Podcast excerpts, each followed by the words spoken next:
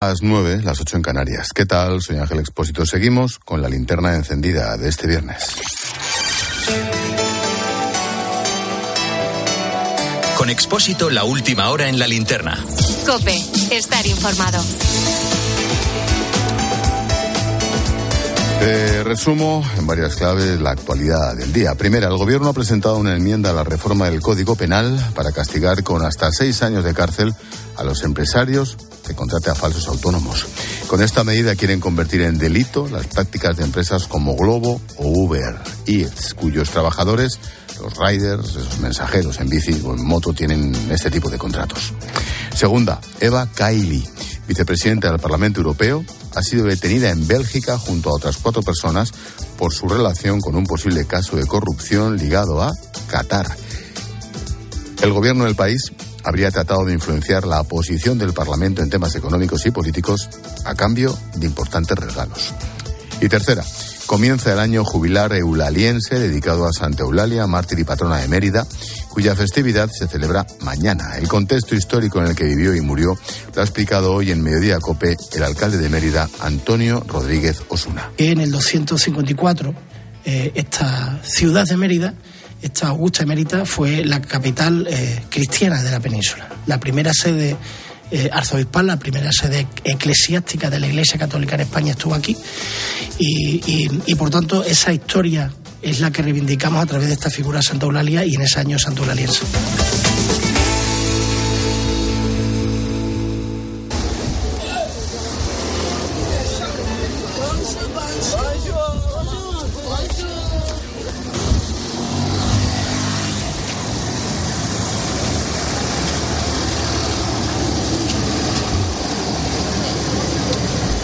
Kinshasa, 20 millones de habitantes. Es la capital de la República Democrática del Congo, el segundo país más grande de África, en pleno corazón del continente. El Papa Francisco viajará hasta allí, por fin, en febrero.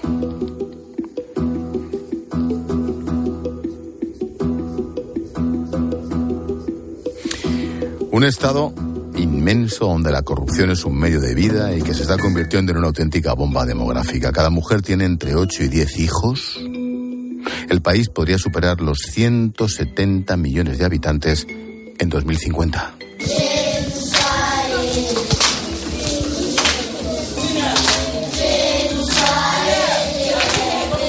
Hace pocos meses, un equipo de la linterna estuvimos allí, en el Congo.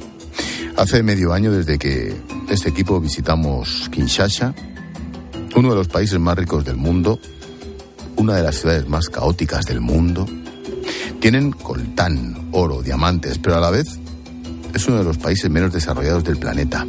El Congo tiene muchos problemas. El primero, evidentemente, es la pobreza. Se calcula que el 77% de la población es pobre y que un congoleño mantiene de media a 25 personas alrededor con un solo sueldo.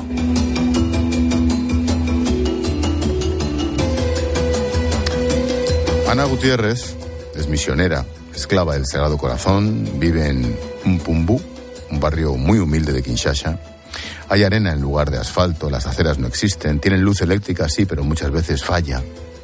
La gente amontona sus negocios en los márgenes de la carretera y cuando te hablo de un negocio es un tenderete con unos cuantos mangos apilados, algunas cabras, zapatillas usadas. La basura se amontona en la calle, hay muchísimo plástico, envases, basura. Ana nos lleva al hospital en el que trabaja. Bueno, hospital, ya me entenderás. Allí vamos a empezar a entender uno de los grandes problemas de este país. Bonjour, monsieur. Bonjour.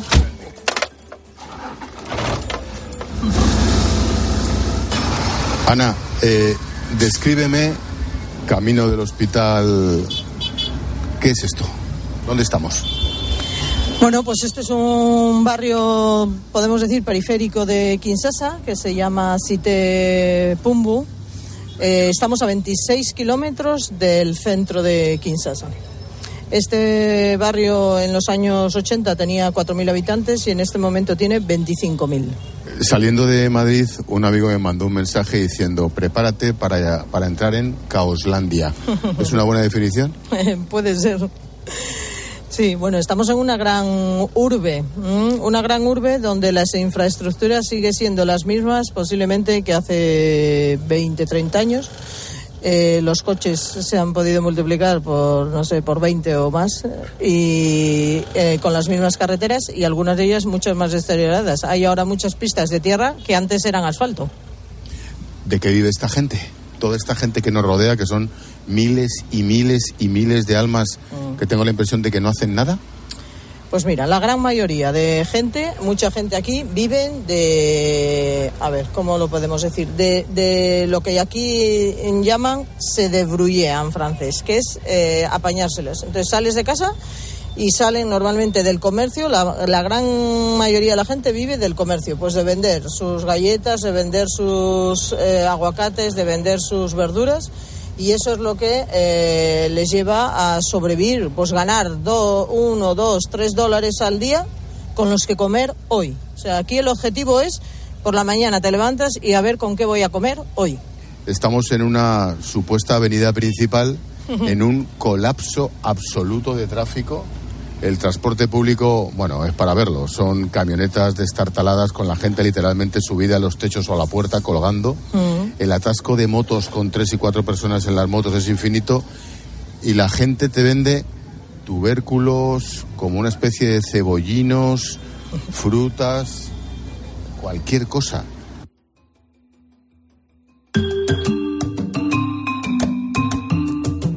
Ahora volvemos con Ana el segundo problema que hay en el Congo es la guerra que se vive en el noreste del país, una inmensa región conocida como los Kibus. Allí están todas las minas, toda la riqueza. Hace solo unos días, la ONU confirmaba la muerte de 131 civiles y la violación de 22 mujeres en la zona. El tercer problema es la violencia sexual. Allí es un arma más de guerra y es que existe una auténtica cultura de la violación que afecta a todo el país. El cuarto problema, sin duda, la sanidad. La mortalidad infantil es altísima. Los niños mueren de anemia provocada por la malaria, de tuberculosis. Los partos por cesárea siempre son difíciles, suelen complicarse con infecciones. En los próximos minutos vamos a contarte un pequeño milagro. Sí, el que ha ocurrido en el hospital de Ana, en el hospital de Lisungi.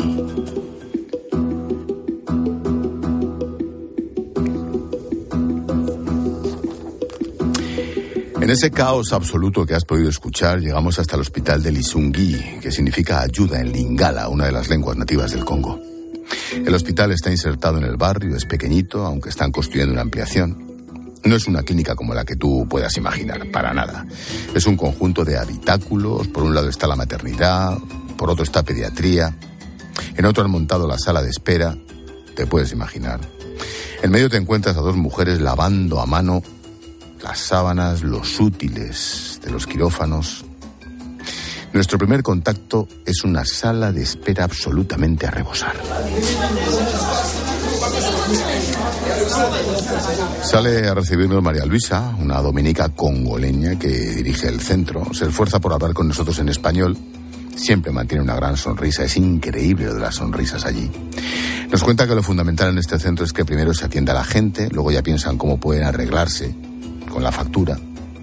Con María Luisa vamos hasta la sala de partos. No te lo puedes ni imaginar. Busco una foto de un paritorio en la España del siglo XIX, principios del XX. Esto es algo así. La mayoría de las mujeres, ¿dónde, dónde tienen los hijos? ¿En casa o en el hospital? Aquí en, Kinshasa, en el Congo.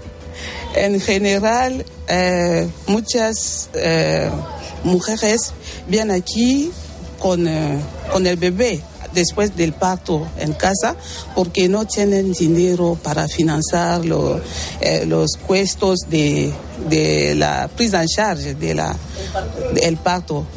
muchas vienen solo para las cesáreas. Igual no tienen el dinero para pagar la prenatal y entonces vienen en el momento que tienen que hacer una cesárea corriendo.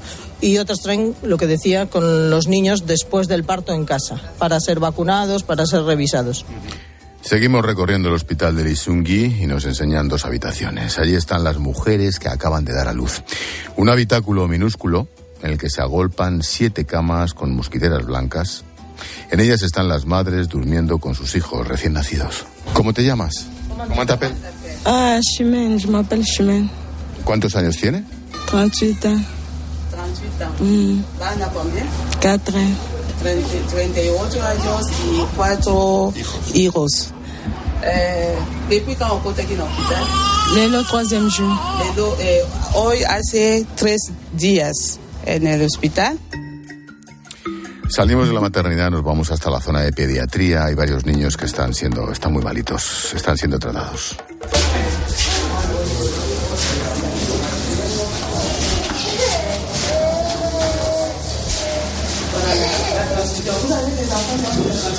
¿Qué es lo, lo- lo más normal que les pasa? ¿Cuál es la enfermedad más habitual?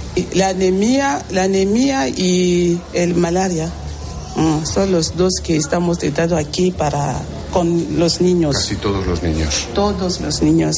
Son dos eh, como patología muy frecuente aquí. De esa visita al hospital de Lisungui me llamó la atención una frase. Una de las más repetidas, me contó Ana, es arrivé mort.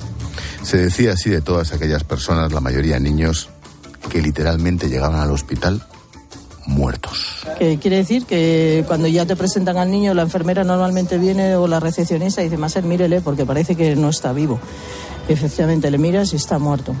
Pues bueno, niños que llegan tarde, la mayoría son por anemias muy pasadas o malarias no curadas y, cuando se dan cuenta ya es porque el niño igual se ha desvanecido en casa, pero el tiempo que tardan de venir de casa al hospital llega muerto. Te recuerdo que estamos hablando del hospital de Lisungi en Kinshasa, la capital del Congo. Allí estuvimos hace unos meses. Pudimos ver con nuestros propios ojos la precariedad, el ambiente, la pobreza, los medios escasos con los que intentan salvar vidas. Acabas de escuchar a Ana, médico, misionera española. Es una de mis superheroínas favoritas. Bueno, unos días antes del viaje, eso nos empujó a irnos hasta allí. Ana tenía clara su mayor necesidad.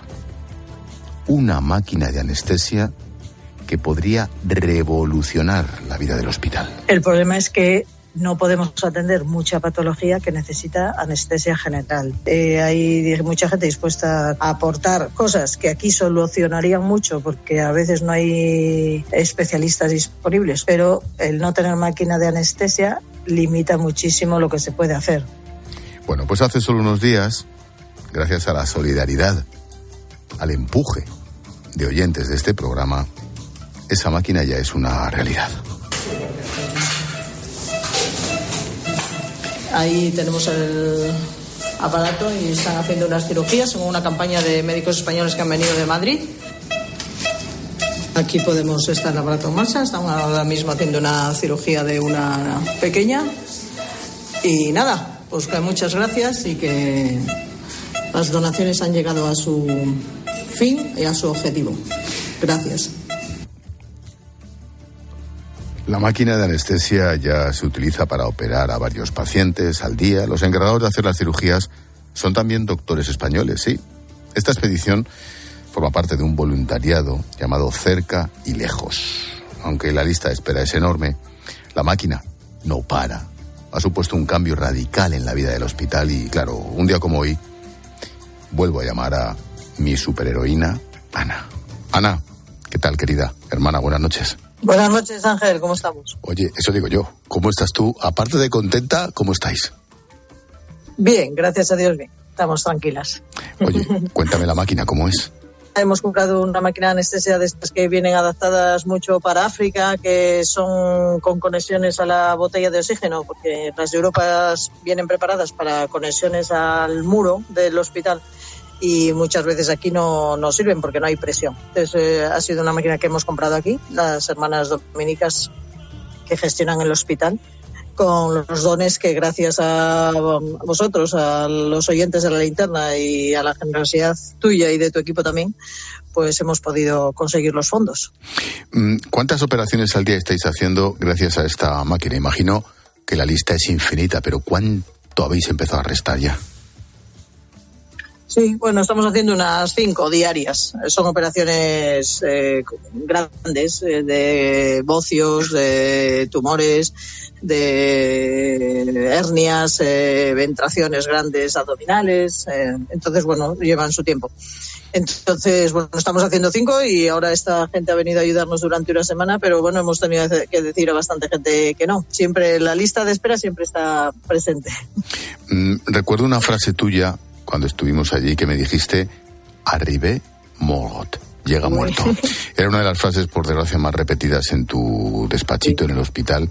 Gracias a esta máquina de anestesia, ¿vas a poder repetir esa frase menos veces? Bueno, en algunos casos sí, es verdad que se reduce la, a- la mortalidad y sobre todo la morbilidad, que decimos en términos médicos, el, el sufrimiento, digamos, asociado a ciertas patologías, que tristemente en África se soportan mucho. Aquí siempre dicen el verbo soportar es un verbo muy utilizado, Oye, estás Eh, trabajando... pero eso conlleva grandes dosis. Claro. Oye, estáis trabajando ahora mismo mano a mano con médicos españoles en Sí. ese hospital, especialistas, anestesistas, cirujanos. Eso sí que marca España, Sí. ¿no? Para, para un médico, ya seas misionera o no, estando trabajando allí, haciendo lo que estáis haciendo, debe ser un orgullo y un- una satisfacción infinita.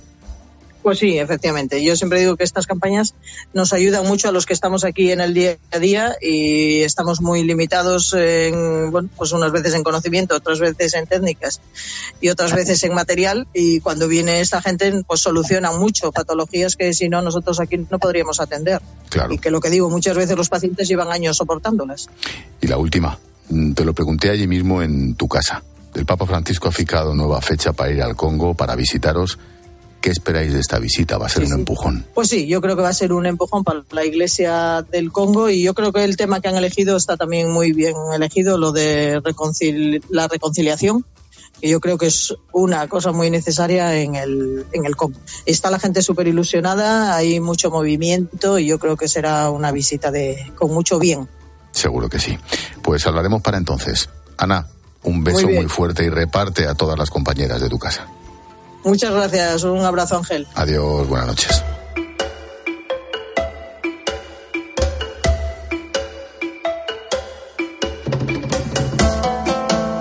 El especialista.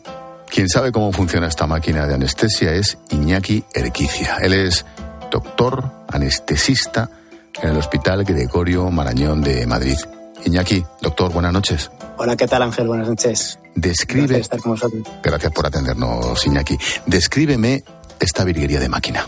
Bueno, una máquina de anestesia, como la llamabais, o respirador, como también la, la conocemos en nuestro, en nuestro mundo, es, una, es un elemento básico de la anestesia general porque proporciona, por una parte, la capacidad ventilatoria que un paciente necesita durante una anestesia general, eh, que es algo con lo que nosotros contamos desde el principio, que el paciente va a ver su eh, respiración afectada durante la anestesia general y que nosotros eh, necesitamos algo que le asista. Entonces esta, esta máquina, monitorizando respiración a respiración, pues proporciona ese, ese soporte que necesita, que necesita el paciente. Y por otra parte, también nos sirve para mantenimiento de la anestesia general a través de unos eh, gases anestésicos que, que nosotros conocemos su concentración y sus propiedades, nos permite anestesia general y monitorizar al paciente eh, pues esa profundidad anestésica que necesita para que el cirujano pueda operar. ¿Cuánto vale una de estas máquinas en África? ¿Cuántas, cuántas máquinas así tendrías tú, por ejemplo, en el Gregorio Marañón? Hombre, en el- hay evidentemente una por cada quirófano eh, y después en todas las unidades de cuidados críticos hacen falta otra en cada puesto en el que hay un paciente crítico eh, que necesite ese soporte ventilatorio. En torno a 100, podríamos decir. Jo, fíjate. Sí, incluso, incluso más. Sí, sí, sí, perfectamente, vamos. Fíjate. Sí, lo estoy diciendo un poco a grosso modo, pero sí me atrevería a decir que ese número ronda perfectamente. Imagínate, La realidad sí. 100 máquinas de estas en un hospital en Madrid o en cualquier gran ciudad de esta parte del mundo y una máquina milagrosa en una ciudad como Kinshasa con millones, millones y millones de habitantes. Oye, mm, Iñaki, ¿habías estado alguna vez en África haciendo este tipo de voluntariado? Sí, sí, sí que he estado en otras ocasiones. En, en Camerún fue donde empezó mi, mi experiencia. Eh, así conocí a la ONG que, nos ha traído también aquí, acerca y lejos. Conocí a, mi amigo y compañero Arturo y, luego posteriormente pues también pude colaborar en Guinea Ecuatorial y bueno, pues ahora eh, la vida nos ha traído aquí al Congo, a Kinshasa. Oye, ¿y, cómo, cómo se te eriza la piel? qué, qué sientes en el estómago? Cuando sales de tu hospital, uno de los grandes hospitales seguramente de Europa, como el Gregorio Marañón, y te encuentras en Lisungi con esa puertecilla, con esa lavandería, con esas mosquiteras? Hombre, esto estimula a uno, ¿no? Eh, estimula sus, eh, todos sus sentidos y, a uno pues le, verdaderamente le, embauca eh, y le al final le, crea una dependencia, ¿no? de tal forma que esto ya forma parte de la uno y, cada cierto tiempo eh, le despierta ese, esa ese pequeño mono eh, y dice, te entran ganas de enrolarte en una nueva campaña, pues bueno, para hacer lo que buenamente pueda. Iñaki, mm, allí en, Kinshasa, ¿dónde os hospedáis? ¿Dónde os hospedáis? ¿Dónde, dónde cenáis algo por la noche? Estamos en, el, convento de las hermanas esclavas que, que antes nos han, bueno, nos han acogido eh, de forma afectuosa para sentirnos como en casa y bueno, la es que estamos como no podemos pedir nada más. Uno acaba pues bastante eh, destrozado después de todo el día, dale que te pego, y no hay nada como llegar a casa y que todas las hermanas hayan preparado la cena y nos tengan pues preparada una acogida que, más se puede pedir. Qué bueno, ¿no? qué bueno. Oye, y ya para terminar, mm, seguramente a lo mejor hasta estás compartiendo alguna habitación de las que ocupamos nosotros en esa planta baja según entras a la derecha, en ese pasillo fijo. pero te, te digo... Sí, es una, a mí me ha tocado de la primera planta, pero sí, sí, así es. Bueno, pues te digo, Iñaki, que me describas cómo son Ana y sus, y sus amigas, tanto las africanas como la italiana, como la española, ¿cómo son? Efectivamente. Sí, pues sí, como bien dices, está Francesca, otra hermana italiana que lleva toda su vida dando la vida por África. Eh, hay varias congoleñas y, bueno, pues, pues es que ya son como nuestras madres. Francesca es que todas las mañanas nos prepara el tapercito con la comida y nos dice esto para que os lo toméis a esta hora, un cafetito en un termo, eh, o sea, como cuando tu madre te prepara el tupper para irte al cole, pues tal cual, tal cual, tal cual y es nada, es una pasada, no se le puede pedir nada más. No, no, estamos encantados. Iñaki Erquicia, anestesista, solo te pido un favor, reparte de esos, también a mis hermanas. Gracias. Bueno, claro que sí, de vuestra parte. Un abrazo, Ángel. Adiós, Iñaki.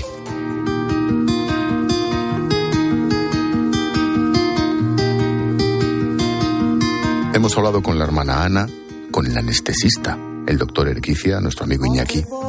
¿Quién más? está operando en ese hospital de Lisungi.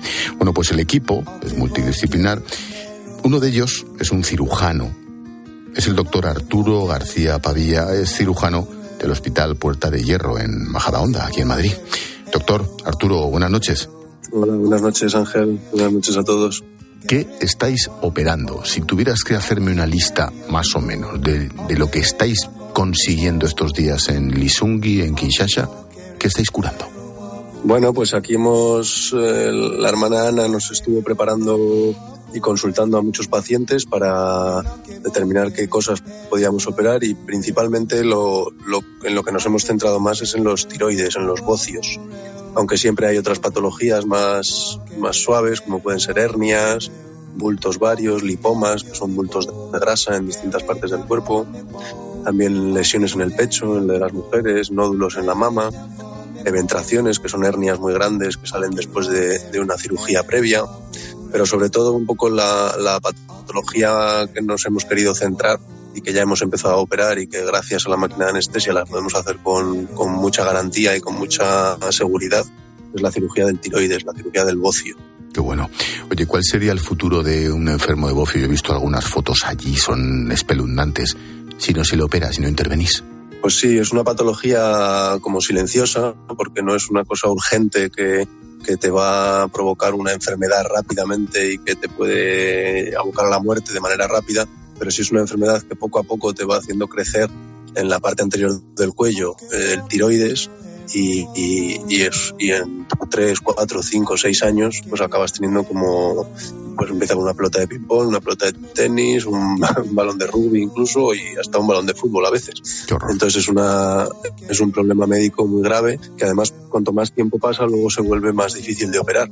Cuando es una pelota pequeña, pues una especie de pelota de ping-pong, pues es relativamente sencillo de operar, pero claro, nadie por desgracia tiene los medios para operarse en esa situación y muchas veces se tienen que operar en, estados muy avanzados. Incluso a veces cuando ya es excesivamente grande, pues no se puede operar, por desgracia, y, es una patología muy invalidante. Puede llegar a afectar a la respiración, a, la comida, a tragar, a, dormir, a roncar, en fin. Puede, es muy, esos serían casos muy avanzados, pero si no se operan, incluso ahora que estamos operando casos un poquito más evolucionados que lo que podría ser un caso en España, pues si no se operan, esa es la, esa es la evolución. Muy mala, muy mala, desde luego. Arturo, mm, perdóname la comparación, pero cuando yo estaba allí, con Ana, con las hermanas, viendo aquello, me imaginaba luego llegar a España y ponerme en una tertulia a hablar de política, del proceso, del gobierno, yo qué sé, se me caía el alma a los pies.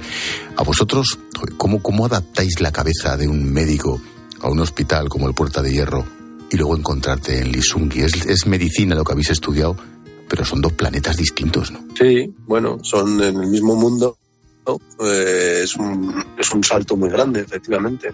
Pero bueno, los que conocemos un poco el trabajo de las hermanas aquí o en otros países, que es donde nos hemos llegado a conocer, pues tenemos mucho contacto también y nuestro día a día, mm, igual que supongo que te ocurre a ti o a toda la gente que tiene contacto, pues a pesar de que estés en España o en otro país de África, pues siempre tienes contacto y siempre estás impregnándote de la realidad, de las realidades de, de África, aún estando en España.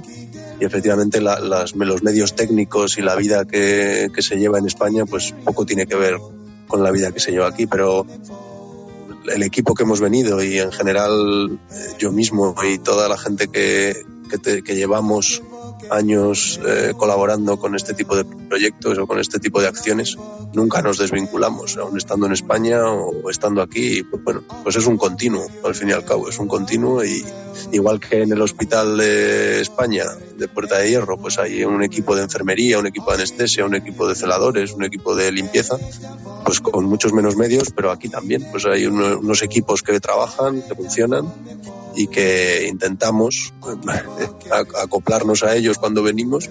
Nos acogen estupendamente bien, claro. Y, bueno, pues trabajamos juntos y es un enriquecimiento, es un enriquecimiento muy grande para nosotros y para ellos. Qué bueno. Doctor Arturo García Pavía, cirujano en la Puerta de Hierro de Madrid, hoy cirujano en el Hospital de Lisungi, en Kinshasa. Estamos muy orgullosos de esas misioneras y estamos muy orgullosos de médicos como vosotros. Arturo, gracias y suerte. Muchas gracias, muchas gracias a vosotros y, seguimos adelante. Claro que sí. Gracias, buenas noches. Buenas noches. Pues no me dirás que no, pero te hemos contado un pequeño milagro. La máquina de anestesia que ha revolucionado el hospital de Lisungi en una de las zonas más pobres del mundo, en medio del caos absoluto de Kinshasa, en el Congo, Gracias a la solidaridad de los oyentes y de este programa, pues ya están operando a cinco pacientes al día, salvando vidas. Mira, me quedo con un dato. Una sola máquina de anestesia, una sola máquina, sirve para obrar el milagro en el corazón de África. ¿Sabes cuántas hay en un gran hospital de España? Nos lo ha dicho nuestro médico. Alrededor de 100. Ojo, ¿eh? Este solo es un ejemplo del país que se va a encontrar el Papa en febrero.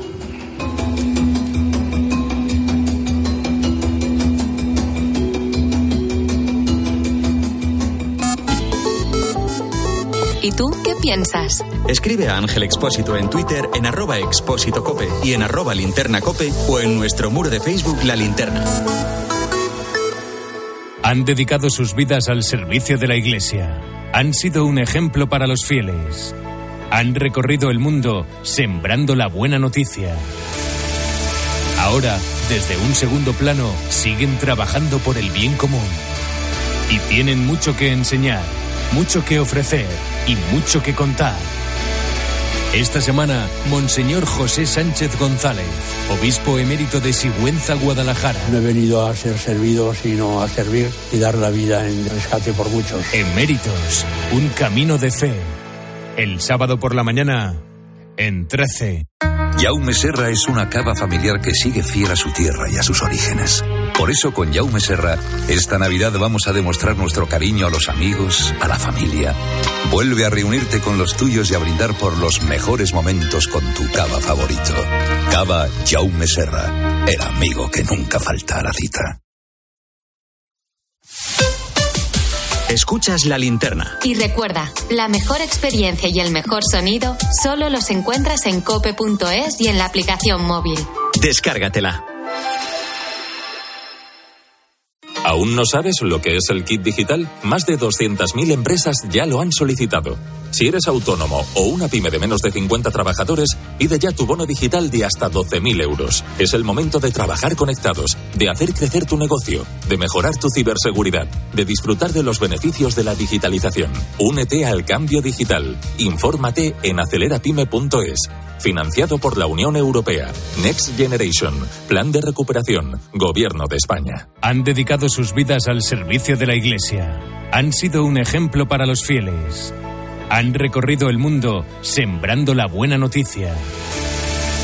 Ahora, desde un segundo plano, siguen trabajando por el bien común. Y tienen mucho que enseñar, mucho que ofrecer y mucho que contar. Esta semana, Monseñor José Sánchez González, obispo emérito de Sigüenza, Guadalajara. No he venido a ser servido, sino a servir y dar la vida en rescate por muchos. Eméritos, un camino de fe.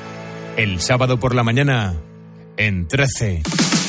Este fin de semana, Cristina tiene un plan. Muy, muy buenos días. En Cope de 10 de la mañana a 2 de la tarde, los sábados y domingos, el mejor entretenimiento lo encuentras en fin de semana. Bienvenido a tu programa. Esto es fin de semana en la cadena Cope y te vamos a acompañar sábado y domingo Con de Cristina López Slichting.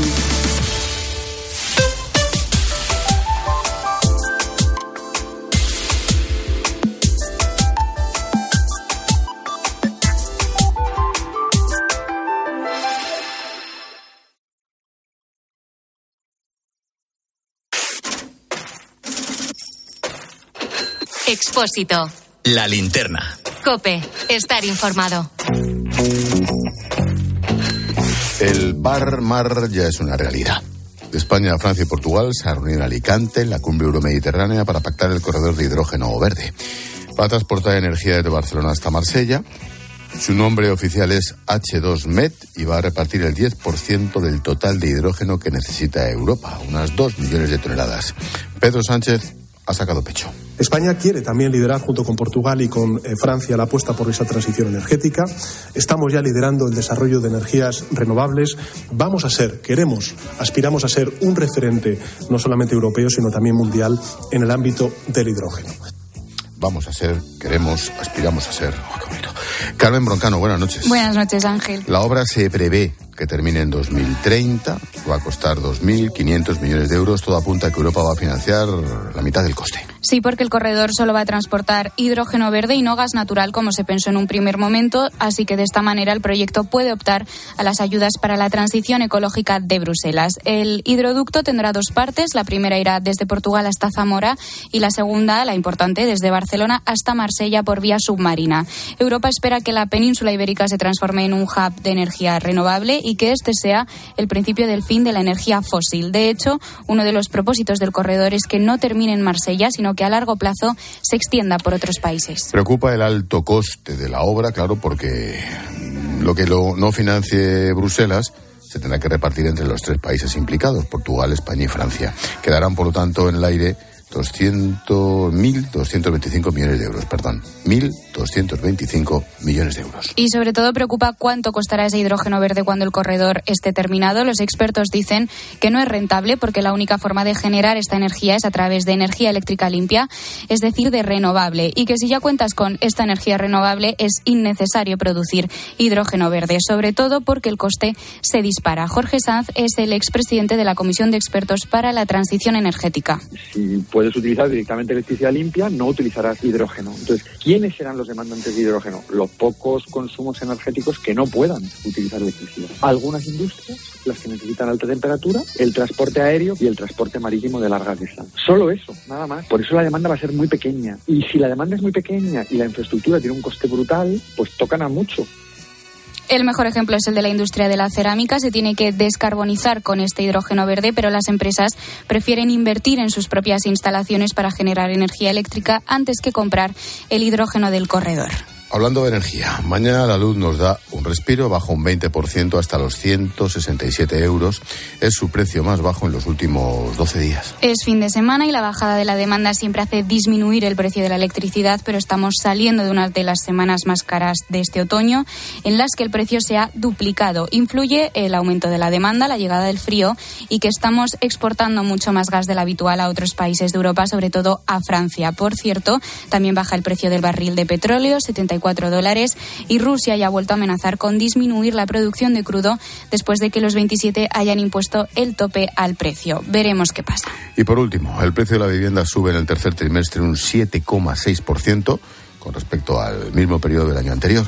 Se sigue moderando previsiones para los próximos meses? Pues se espera que los precios continúen su tendencia a la baja, pero estamos lejos de repetir la burbuja de 2008. Lo que va a salvar el mercado es que no hay tanta vivienda de obra nueva porque las consecuencias de la guerra de Ucrania, la crisis de los suministros y la inflación han hecho que la construcción se detenga. Así que la demanda sigue siendo superior a la oferta y por ello el precio se contiene. Pero por comunidades donde hay más demanda y donde va a costar más que ese precio baje será en Madrid, Comunidad Valenciana, Andalucía y Cataluña.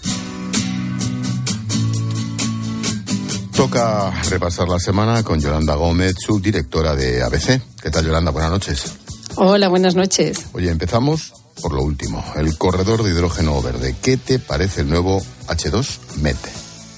Pues hombre, que al final esto no es lo que planteamos nosotros en un primer momento. Lo que pasa es que bueno, hay que hacer de la necesidad virtud, ¿no? O sea, nosotros teníamos el, el MidCat, teníamos el, o sea, el, el gasoducto, ¿no? Que que el señor Macron nos negó y eso sí que hubiera sido, pues desde luego, una inversión importante de dinero y que, y que además eh, se podría utilizar ya en este momento para, para transportar gas, pero al señor Macron no le interesó y entonces se inventaron esto, que de momento está todo en el aire, porque bueno, es verdad que son 2.500 millones, eso es lo que dicen, pero todavía no está ni, ni el proyecto del todo definido, porque hay varias opciones y todavía no se ha decidido cuál de ellas se va a hacer. Es verdad que se ha abierto la puerta a que se financie con fondos europeos, pero tampoco queda claro que se vaya a invertir eh, esa cantidad de dinero eh, ahí o qué parte va a financiar Europa. Y luego, pues, eh, que si al final es muy caro, ¿no? Como comentaba el, el experto que, con el que acabáis de hablar, pues saber luego quién lo compra. O sea, yo sinceramente creo que que al final, hombre, todo lo que sean inversiones europeas y tal, bienvenido sea y a largo plazo, pero de momento está todo en el aire y, hubiera sido mejor que nos hubieran aprobado el, el, gasoducto que pasaba por Francia y que Macron no quiso, ¿no? Hola Yolanda, ¿qué tal? Buenas noches. Hola, buenas noches. Esta semana lo estábamos comentando, se ha disparado también el precio de la luz. Eh, ¿Qué podemos esperar para el resto del mes, las navidades, el invierno? Hombre, la verdad es que, o sea, lo que nos espera ahora es, es una mayor demanda, ¿no? Hemos tenido un otoño muy cálido, ¿no? Inusualmente cálido y eso ha venido muy bien, pues para el consumo de todo, ¿no? El consumo de gas sobre todo, porque no hemos tenido que encender las calefacciones, eh, pero ahora llega el frío y, aumenta la demanda y cuando aumenta la demanda, pues también aumentan los precios. Es verdad que, que ahora hay algunos combustibles que no están subiendo tanto porque hay frenazo económico en, en Europa y en el mundo y bueno, y China la tenemos como como la tenemos todavía con esa política de, de COVID cero y entonces está habiendo un frenazo ahí que eso eh, puede hacer que no haya tanta demanda y que los precios se moderen un poquito, pero vamos, seguirán altos. Lo que se ha bajado esta semana son los carburantes, mínimos desde hace mm. un año. Con estos datos, claro, la ampliación de la bonificación de los 20 céntimos, así en general, tajantemente, pues como no. que que yo creo que no, efectivamente, que, que, la van a quitar y la historia es a quién se la dejan, ¿no? Porque están diciendo, bueno, a los más vulnerables. El problema es que cómo mides los más vulnerables en una gasolinera, o sea, ¿qué le haces al, eh, al señor que te está vendiendo la gasolina, le dices que le presentas la declaración de la renta o, o cómo hacemos? No es complicado. Es verdad que sí se puede hacer probablemente para transportistas o autónomos, para los que te piden la, la factura y probablemente quedará para quedará para eso, para los sectores que más lo utilizan y luego, pues eso, a ver cómo lo miden o cómo se puede eh, se puede diseñar para que quede eso para, para los más vulnerables. Pero a lo mejor no sé con una deducción en la declaración de la renta o, vete a saber no pero pero no es fácil la verdad. Y Yolanda esta semana eh, la vicepresidenta Yolanda Díaz ha vuelto a poner sobre la mesa el tope al precio de los alimentos. Ella pone el foco en las distribuidoras. Crees que esto sería factible bueno, yo creo que topar los alimentos como tal no se puede. O sea, y en su, en su día cuando lo planteó, si recordáis, eh, salió el ministro Planas diciendo que, que, eso no era probable, o sea, no es posible, porque es atentar al final contra la legislación española y europea, contra la competencia. Entonces, eh, lo que me imagino que harán también será eso, pues eh, poner algún tipo de ayuda eh, pues para la gente que más lo necesita, porque sí que es cierto que al final el encarecimiento de la cesta de la compra, que, que, que es un 15%, ¿no? lo, que, lo que han subido los alimentos, ¿no? según el, el último IPC, sí. pues a quien más afecta al final es al que tiene menos rentas porque necesita destinar una cantidad más alta de esas rentas a, a comer, ¿no? que el que tiene una renta muy alta, pues aunque le suban, pues hombre, sigue siendo una parte muy pequeña de, de tus ingresos, ¿no? pero, pero para la gente, las familias que, que tienen unos recursos más ajustados, pues lo están pasando mal, ¿no? Y algún tipo de ayuda se podría hacer, pero estamos como, como con las gasolinas, ¿no? O sea, al, al, diferenciar por quién lo necesita más o quién menos, o lo haces a través de la declaración de la renta y también dejas fuera a mucha gente que no presenta declaración, que son precisamente los que tienen las rentas más bajas. Más bajas. Entonces, bueno, a ver qué hacen, ¿no? Que, que, que miedo me da, porque a veces, eh, o sea, y eso de culpar siempre, o sea, al final te buscas el, pio, el siempre el chivo expiatorio, ¿no? Y siempre tienen que ser las empresas o, en fin, eh, que les encanta hacer esas cosas, pero, pero vamos, mmm, creo que harán algo porque están viendo que efectivamente esto les puede hacer daño y también de cara a las elecciones y así repartimos algún aguinaldo más para los próximos meses, eh, pero están en el diseño ¿no? de, uh -huh. de qué haces. Por último, la media de la OCDE ha bajado hasta el 10%, pero sigue disparada. La semana que viene el Banco Central Europeo sube tipos de interés. ¿Qué esperas de esta medida? Bueno, yo los, los que saben de esto están hablando que probablemente otro medio puntito para arriba pues, eh, pues nos tocará. Aún así, bueno, el Euribor sigue todavía muy por encima de lo que está el precio, el precio oficial del dinero y yo confío en que, en que ese Euribor, que al final es lo que más nos afecta a todos no suba mucho más del está casi en el 3 ya entre el 3 y el 3 y medio eh, pare porque si no efectivamente también se le se hace daño a, muchas familias que bueno pues que estamos casi casi todo el mundo hipotecados y, y, el que te suban 200 300 euros al mes la cuota de la hipoteca es un pellizco que no que no todo el mundo puede llevar puede llevar bien no entonces bueno confiemos en que no suban los tipos mucho más Yolanda Gómez, como todos los viernes, subdirectora de ABC. Gracias. Gracias a vosotros. Adiós. Adiós, Yolanda. Adiós, chao, adiós. Chao. Después de haber repasado la semana, miremos cómo viene la siguiente. Pilar García de la Granja, buenas noches. ¿Qué tal, Ángel? Pues mira, te cuento que ya tenemos nuevo corredor para el hidrógeno verde. Va a costar 2.500 millones de euros y estará en funcionamiento en el 2030. Se va a llamar H2Med y es una infraestructura, Ángel, que va a transportar unos 2 millones de toneladas al año. Y te preguntarás, ¿pero qué es el hidrógeno verde? Pues es el hidrógeno como fuente de energía producido con energías verdes, es decir, fotovoltaica o eólica. Der Leyen ha dicho que es el primero de varios hubs que va a poner en marcha la Unión Europea en los próximos años. Y con la noticia del hidrógeno verde llegamos al fin de semana del acueducto. Dicen los hoteleros y los restauradores, Ángel, que ha sido una gran semana para el consumo. Y ojalá sea así, porque el consumo es lo que mantiene el pulso de la economía. Entramos ya en la recta final del año, las ventas navideñas tan importantes para cerrar el ejercicio económico.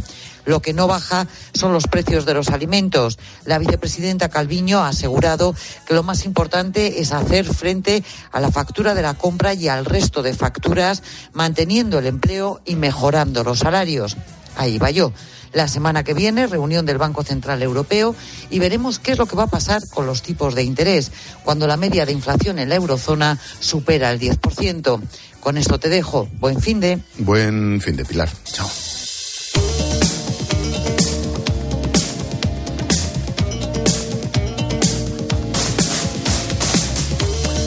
como cada viernes, hablamos durante los próximos minutos de hechos, situaciones, movimientos que se están convirtiendo en tendencias a nivel mundial.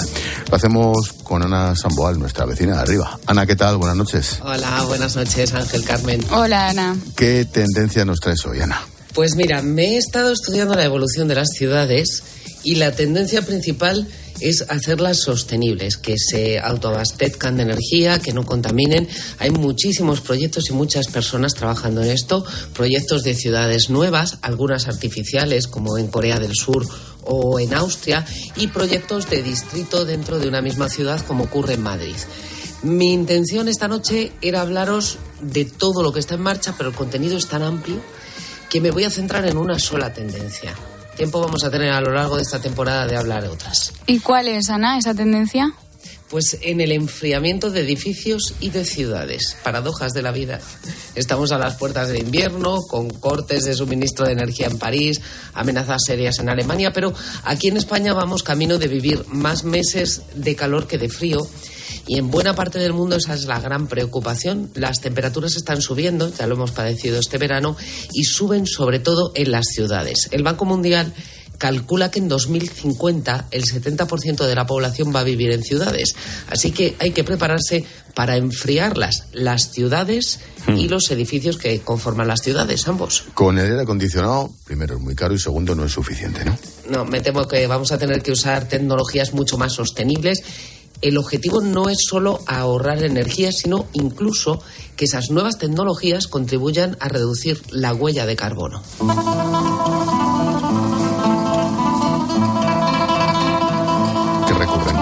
Empezar con lo de. Ya verás. Va a empezar con lo del agua y todas esas cosas. Eh, es recuerdos de la Alhambra, ¿no, Ana? Sí. en algunos pasajes de esa obra puedes oír el agua, ¿o no? brotando en las fuentes de los jardines del Generalife. Para los árabes, el agua era un elemento esencial para refrescar el exterior y el interior de los palacios y de las viviendas. En, en Atenas han comprobado que una fuente reduce en 3 grados la temperatura ambiente de un espacio. Pero antes que los árabes, fueron los persas los que usaron el agua para refrigerar sus ciudades. Lamentablemente no podemos aconsejar a nadie que en este momento haga un viajecito a Irán. No sé si a ti te ha dado por ahí, Ángel. Toda ideas. Pero hay una ciudad por ahí que es patrimonio de la humanidad de la UNESCO, es un sueño, una maravilla, según las fotos que hay en Internet, que se llama Yaz eh, Y-A-Z-D. Así se escribe. Y sigue usando el agua para refrigerarse, no precisamente con fuentes. ¿Y cómo lo hacen entonces? Pues por el mismo procedimiento que ya se ha puesto en marcha en otra ciudad española, en Sevilla, en la isla de la Cartuja. Es difícil soportar temperaturas por encima de los 40 grados semana tras semana. ¿Qué han hecho en la Cartuja? Canales de agua subterráneos usando el mismo método que los persas perforas pozos verticales que absorben el aire caliente de la atmósfera, conduces ese aire por los canales subterráneos donde el agua a menor temperatura lo enfría y después por chimeneas vuelve a salir ese aire al exterior con muchos grados menos. Por la noche el agua que se ha calentado se enfría de nuevo. Este es un proyecto piloto que ha desarrollado una empresa, se llama Termotecnia, y que ha costado 5 millones de euros, casi todo el 80% financiado con fondos europeos. Oye, la vegetación también fundamental, claro, mm, también contribuye a bajar la temperatura. Efectivamente, la cumbre del clima de Glasgow, las ciudades expusieron sus, expusieron sus proyectos. En Freetown, en la capital de Sierra Leona, van a plantar un millón de árboles. Su alcaldesa llama al calor el asesino invisible dice que puede matar a más personas que la contaminación. Y en Colombia, en Medellín, han creado ya 36 corredores y muros verdes en los últimos tres años contribuyen a rebajar la temperatura, embellecen la ciudad, retienen el agua, crean espacios de embellecimiento y ocio y, oye, reducen el ruido también. Claro, lo ideal sería que todos tuviéramos una terraza, ¿no? O un bonito ático lleno de vegetación. Sospecho que vamos a ver muchos más en las nuevas construcciones. ¿eh? Los nuevos edificios se diseñan con materiales sostenibles, con conductos de aire que favorecen la ventilación y el uso eficiente de la energía y con jardines en el tejado quitad las tejas, poner plantas. ¿Por qué? Porque se ha calculado que un tejado lleno de plantas ahorra en emisión de CO2 entre 600 y 1.100 millones de toneladas. Para que os hagáis una idea, Eso es el CO2 que puede emitir España en un año. Para los que ya están construidos, para los que no tienen vegetación, pues se puede probar a pintarlos de otro color. Hablando de pinturas, mm, otra cosa que hemos copiado o que heredamos sin duda de los árabes. Encalaban sus casas, claro, de blanco para reflejar la luz. O los molinos de la Mancha también están, eh, son blancos. La pintura blanca refleja la luz, rebota en torno a un 80% de la luz que recibe, por tanto, protege de calor el interior. Pero las pinturas que usamos hoy son de titanio. Se están probando nuevas pinturas que pueden rebotar hasta el 95, incluso el 98% de la luz o el calor que impacta sobre la superficie pintada.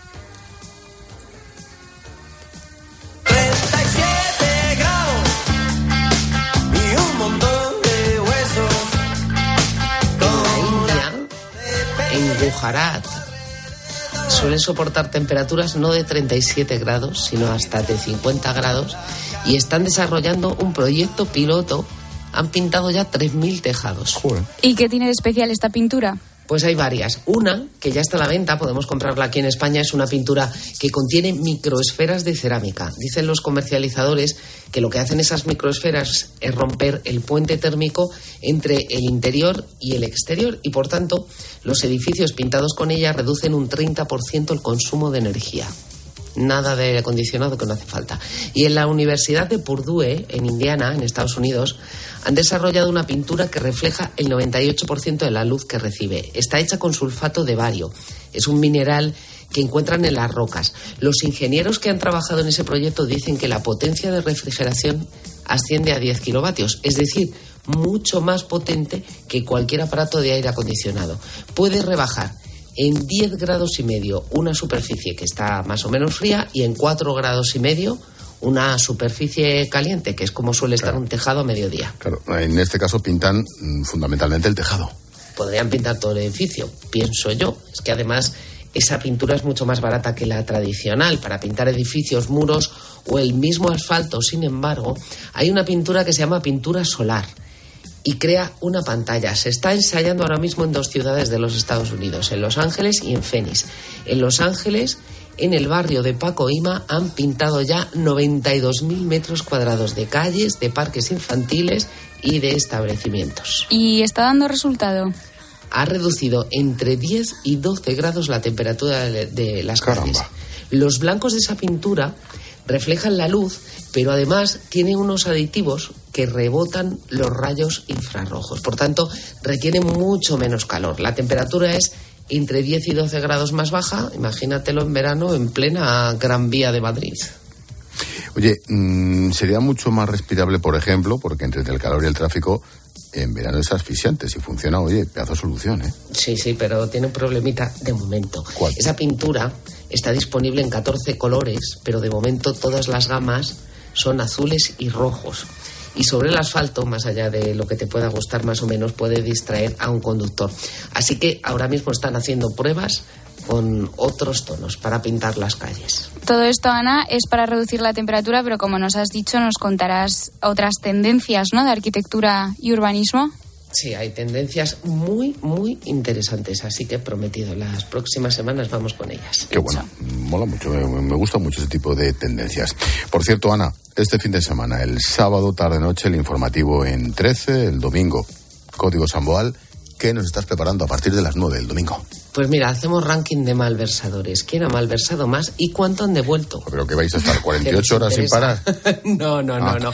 Vamos a hablar de la soledad también. En España hay 5 millones de personas que viven solas. Y de esos 5 millones, más de 2 millones es soledad no deseada. Estoy hablando de enfermos, estoy hablando de ancianos, pero estoy hablando de gente muy joven también. Y hay muchos proyectos de la sociedad civil para acompañar a esas personas, para em, que se reintegren en la sociedad, para que recuperen su vida o, o- o hagan una vida nueva, muy, muy interesantes. Va a estar con nosotros Juan Eslava Balán- Galán, que viene con su libro, Sí, el de lo, lo tuve yo La por aquí. Lo tuve yo por aquí, interesantísimo. Eh, sí, sí, es súper interesante. Y hablaremos también de lo que está pasando en América Latina. Perú se han plantado ante el intento de golpe de Estado de Castillo. Cristina Fernández, condenada e inhabilitada. Por fin el populismo bolivariano ha encontrado un muro de contención Vamos a hablar con, pues por ejemplo, con el exalcalde de Caracas, con los que, mm, eh, con la organización de Prisoners Defenders que está pendiente de los prisioneros políticos eh, en Cuba y con expertos en América Latina también. Bueno, pues ya va para allá hablando de experto Zapatero, a arreglar aquello y a apoyar a Cristina Fernández. Ya, Dios, ya estamos no. todas. Ana Samboal, te veo en la tele mañana. Gracias. Adiós, Ana. Adiós, Feliz chao, fin de chao. semana. Adiós. Hasta el lunes, Carmen. Adiós, Ángel. Chao.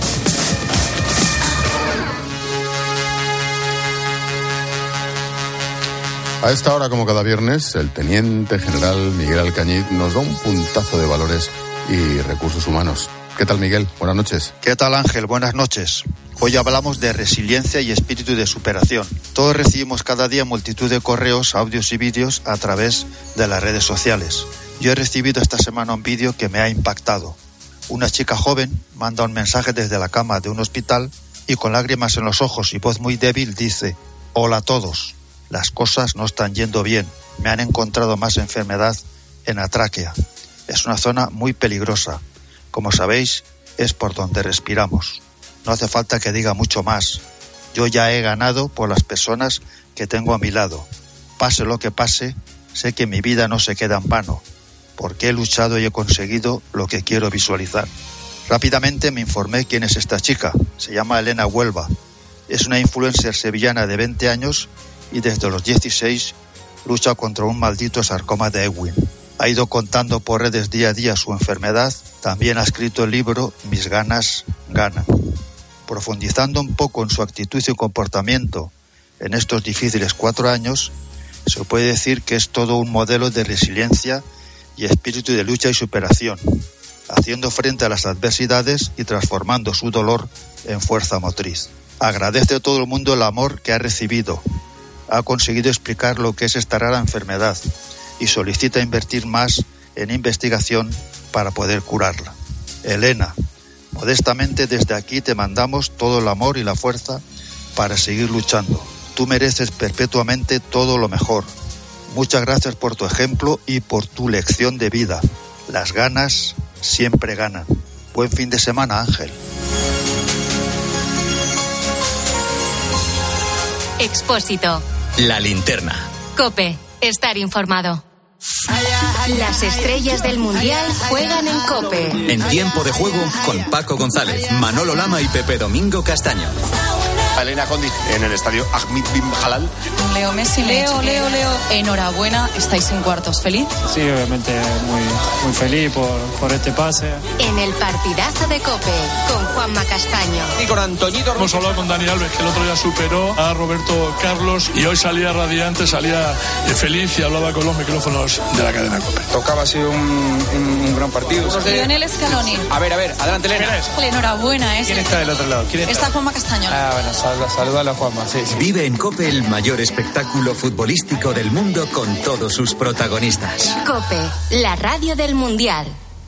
Es noche de paz y de tranquilidad cuando proteges tu hogar, porque con la alarma de Movistar Prosegur, en caso de incidente, te avisan en menos de 29 segundos. Y también llaman por ti a la policía si fuese necesario.